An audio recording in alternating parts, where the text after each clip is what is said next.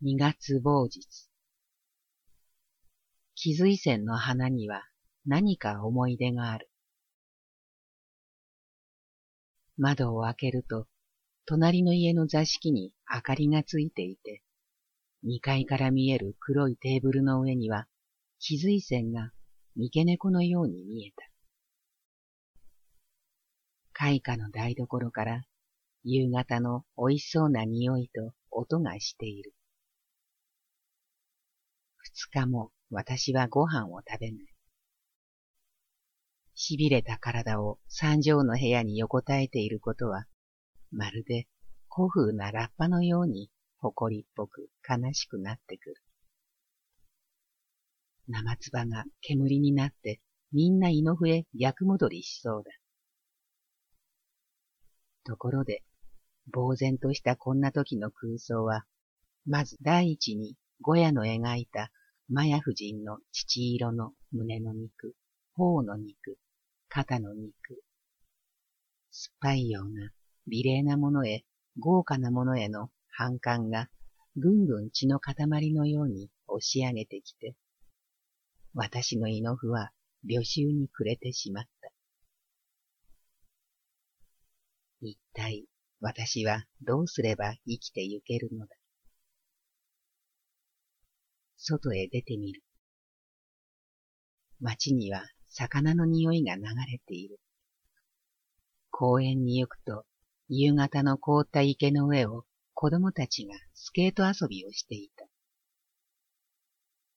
硬いご飯だって構いはしないのに、私はご飯が食べたい。荒れてザラザラした唇には、上野の風は痛すぎる。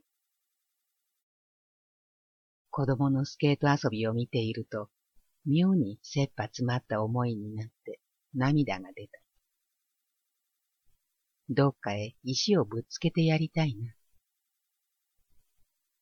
耳も鼻も頬も赤くした子供の群れが、たわしでこするようにキューキュー嫌な音を立てて、氷の上を滑っていた。一縷の望みを抱いて、百瀬さんの家へ行ってみる。留守なり。知った家へ来て寒い風に当たることは腹が減って苦しいことだ。留守居のじいさんに断って家へ入れてもらう。古ぼけて妖怪じみた長火鉢の中には、突き刺したタバコの吸い殻がネギのように見えた。壁に積んであるたくさんの本を見ていると、なぜだか舌に唾が湧いてきて、この書籍の体積が妙に私を誘惑してしまう。どれを見てもカクテール製法の本ばかりだった。一冊売ったらどのくらいになるのかしら。品そばに天丼に五目寿司。盗んで空いている腹を満たすことは悪いことではないように思えた。火のない長火鉢に両手をかざしていると、その本の群立が大きい目玉をぐりぐりさせて私を笑っているように見える。障子の破れが奇妙な風の歌を歌っていた。ああ、結局はガラス一重先のものだ。果てしもなく砂に溺れた私の食欲は、風のビンビン吹きまくる公園のベンチに転がるよりしようがない。へへ。とにかく、二人が死である。たった一枚残っている二千銅貨が素晴らしく声太った面取りにでも生まれ変わってくれない限り、私の胃の符は永遠の地獄だ。歩いて池の旗から千駄木町に行った。京ちゃんの家に行ってみる。ガランドな家の片隅に、京ちゃんもせっちゃんも、とつぼうも、火鉢にかじりついていた。這うような気持ちでご飯を呼ばれる。口いっぱいにご飯を頬張っているとき、せっちゃんが何か一言優しい言葉をかけてくれたので、闇雲に涙が溢れて困ってしまった。なんだか胸を突き上げる気持ちだった。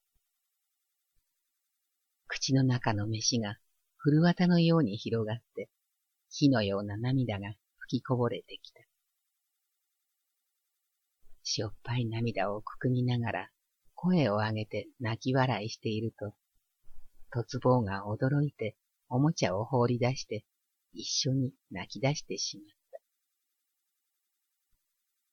た。おい、とつぼう。おばちゃんに負けないで、もっともっと大きい声で泣け。遠慮なんかしないで、汽笛のような大きな声で泣くんだよ。きょうちゃんがとつぼうの頭を優しく叩くと、まるで街を吹き流してくるジンタのクラリネットみたいに、とつぼうは節をつけて大声を上げて泣いた。私の胸には、おかしく暖かいものが矢のように流れてくる。トキちゃんって子、どうして？月始めに別れちゃったわ。どこへ行ったんだか、幸せになったでしょう。若いから貧乏に負けちまうのよ。私は赤い毛糸のシャツを2枚持っているから、1枚をせっちゃんにあげようと思った。せっちゃんの肌が寒そうだった。寝転んで天井を睨んでいたきょうちゃんが、この頃作った詩だと言って、それを大きい声で私に朗読してくれた。激しい飛び散るようなその詩を聞いていると、私一人の植えるとか植えないとかの問題が、まるでもう子供の一文菓子のようにロマンチックで感傷的で、私の浅い食欲を上昇しているようである。まさしく盗むことも不道徳ではないと思えた。かえって今夜はいいものを書こう。興奮しながら楽しみに私は夜風の冷たい街へ出て行っ星がラッパを吹いている。突き刺したら血が吹きこぼれそうだ。破れ靴のように捨てられた白いベンチの上に、私はまるでインライフのような死体で、無数の星の冷たさを眺めている。朝になれば、あんな光った星は消えてしまうじゃありませんか。誰でもいい。思想も哲学も軽蔑してしまった白いベンチの女の上に、臭い接吻でも浴びせてくださいね。一つの現実は、しばし上を満たしてくれますからね。家に帰ることが無性に嫌になってしまった。人間の生活とは、かくまでもわびしいものなの。ベンチに下駄をぶら下げたまま横になっていると、星があんまり眩しい。星は何をして生きているのだろう。星になった女、星から生まれた女。頭がはっきりすることは、風が筒抜けで馬鹿のように悲しくなるだけだ。夜更け、馬に追いかけられた夢を見た。隣室のうなり声、頭いたし。二月某日。朝から雪混じりの雨が降っている。寝床で当てにならない原稿を書いていると、東子が遊びに来てくれた。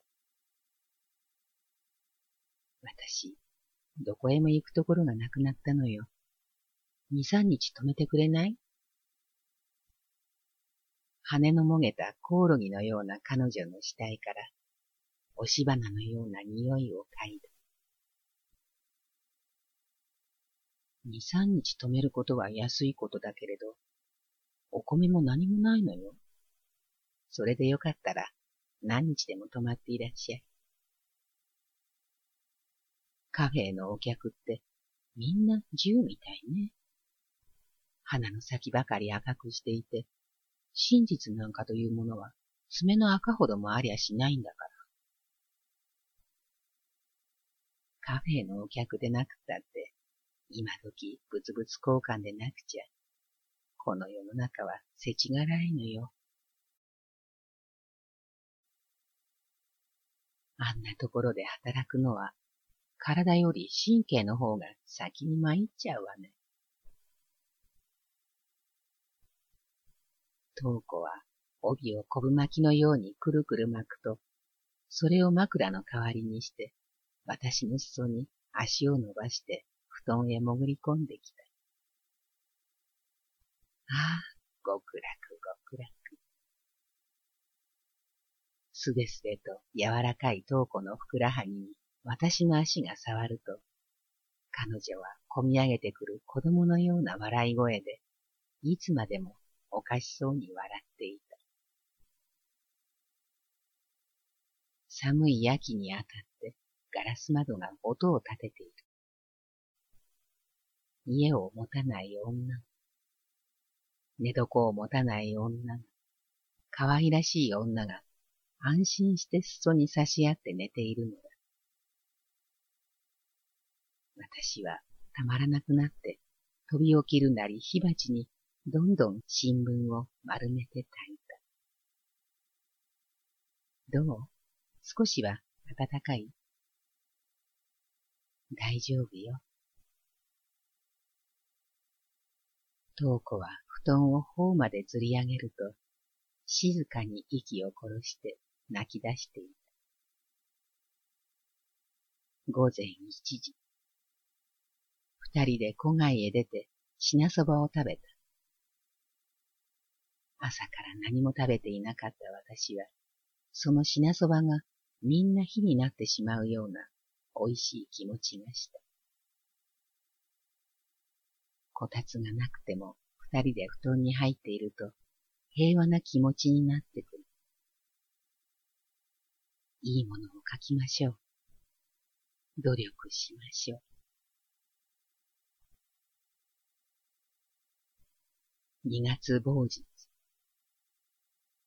朝、六枚ばかりの短編を書き上げる。この六枚ばかりのものを持って雑誌社を回ることは憂鬱になってきた。東子は食パンを一斤買ってきてくれる。古新聞を炊いて茶を沸かしていると、安頓とした気持ちになってきて、一切合切が歌方の泡より儚く、面倒くさく思えてくる。私、つくづく家でも持って落ち着きたくなったのよ。風呂敷一つ下げてあっちこっちカフェやバーをめがけて歩くのは心細くなってきたの。私、家なんかちっとも持ちたくなんぞならないが、このまま煙のようにぼーっと消えられるものなら、その方がずっといい。つまらないがね。いっそ世界中の人間が一日に二時間だけ働くようになればいいと思うわ。あとは野や山に裸で踊れるじゃないの。生活とは、なんて、めんどくさいこと考えなくてもいいのにね。開花より部屋代を催促される。カフェ時代に私に安物のバニティケースをくれた男があったけれど、あの男にでも金を借りようかしらと思う。ああ、あの人？あの人ならいいわ。ゆみちゃんに参っていたんだから。はがきを出してみる。神様、こんなことが悪いことだとお叱りくださいますな。二月某日。思い余って夜森川町の修正氏のお宅に行ってみた。国へ帰るのだと嘘を言って金を借りるより仕方がない。自分の原稿なんか頼むことはあんまり恥ずかしい気持ちがするし、レモンを輪切りにしたような電気ストーブが赤く楽しく燃えていて、部屋の中の暖かさは私の心と500里ぐらいは離れている。サイという雑誌の同人だという若い青年が入ってきた。名前を紹介されたけれども、修正氏の声が小さかったので聞き取れなかった。金の話も結局ダメになって、後で入ってきた純子さんの華やかな笑い声に押されて、青年と私と修正氏と純子さんと四人は戸外に散歩に出て行った。ねえ、先生、お汁粉でも食べましょうよ。純子さんが夜会巻き風な髪に手をかざして、修正氏の細い肩にもたれて歩いている。私の心は鎖につながれた犬のような感じがしないでもなかったけれど、非常に腹が空いていたし、甘いものへの私の食欲は浅ましく犬の感じにまで落ち込んでしまっていたのだ。誰かに甘えて私もお汁粉を一緒に食べる人を探したいものだ。四人は円楽県の横の坂を降りて、梅園という待合のようなお汁粉屋へ入る。黒いテーブルについて、つまみのしその実を噛んでいると、ああ、腹いっぱいに茶漬けが食べてみたいと思った。汁粉屋を出ると、青年と別れて私たち三人は、小石川の購買亭という寄せに行った。かがすずの信内と三校の酔っ払いに、ちょっと涙ぐましくなっていい気持ちであった。少しばかりの金があれば、こんなにも楽しい思いができるのだ。まさか紳士と淑女に連れ添ってきた私が、お茶漬けを腹いっぱい食いたいことに、おとぎ話のような空想を抱いていると、一体誰が思っているだろう。純子さんは寄せも退屈したという。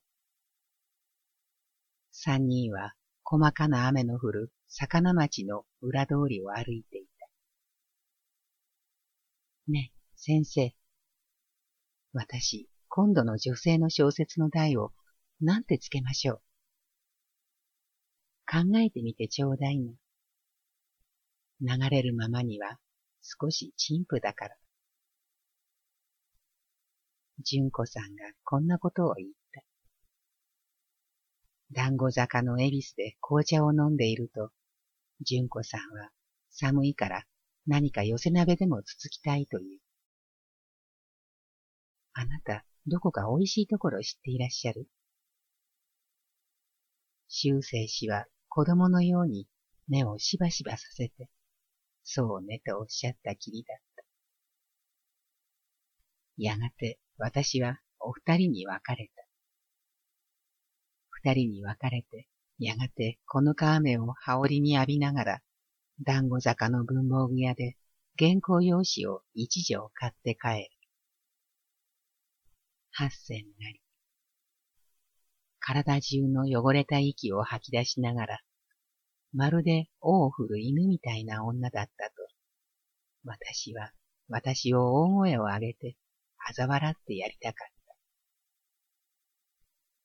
帰ったら部屋の火鉢に霧炭が弾けていて、カレーの匂いがぐつぐつ泡を吹いていた。見知らない赤いメリンスの風呂敷包みが部屋の隅に転がっていて、新しい蛇の目の傘がしっとりと濡れたまま縁側に立てかけてあった。隣室では、また今夜もサンマだ。父ちゃんの羽織を壁にかけていると、父ちゃんが笑いながらはしご段を登ってきて、およしちゃんが訪ねてきてね。二人で今、風呂へ行ったのよ。と言った。みんな、カフェの友達である。この女は、どこか花房ゆり子に似ていて、肌の美しい女だった。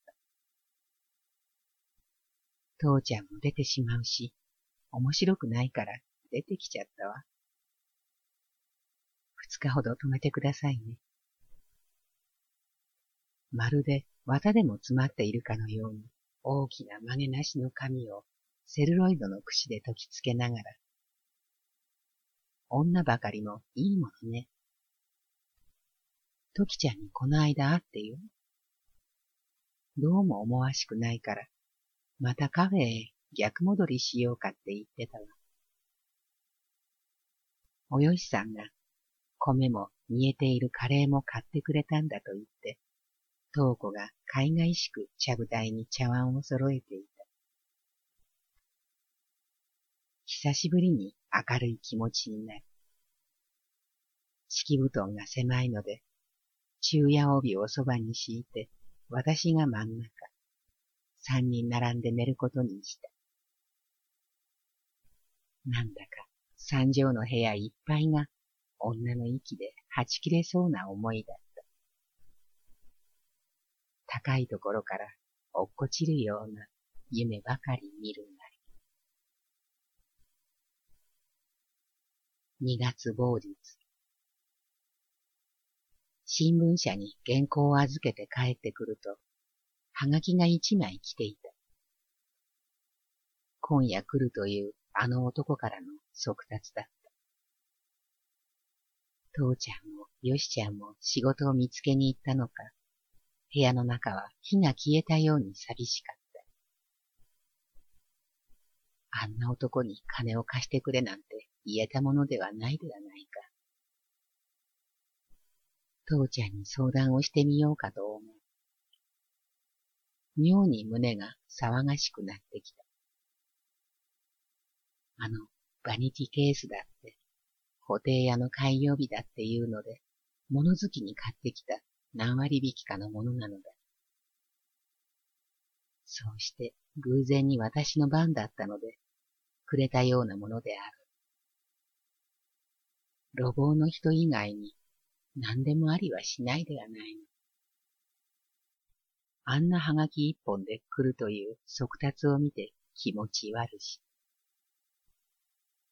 その人はもうかなりな年であったし、私は歯がズキズキするほど胸騒がしくなってしまった。夜、あられ混じりの雪が降っていた。女たちはまだ帰ってこない。雪を浴びたリンゴの果実かごを下げて、バニティケースをくれた男が来る。神様よ、笑わないでください。私の本能なんて、こんなに汚れたものではないのです。私は黙って両手を火鉢にかざしていた。いい部屋にいるんだね。この男は、まるで、寝かけの家へでもやってきたかのごとく、オーバーを脱ぐと、近々と顔を差し寄せて、そんなに困ってるの？と言った。十円ぐらいならいつでも貸してあげるよ。暗いガラス戸をかすめて雪が降っている。私の両手を男は自分の大きい両手でパンのように挟むと曖昧な言葉で、ね、と言った。私はたまらなく汚れた憎しみを感じると、涙を振りほどきながら男に言ったのだ。私はそんなんじゃないんですよ。食えないからお金だけ貸してほしかったのです。隣室でサイ君のクスクス笑う声が聞こえている。誰です？笑っているのは。笑いたければ私の前で笑ってください。影でなぞ笑うのは許してください。男の出て行った後、私は二階から果物かごを地球のように路地へ放り投げてしまった。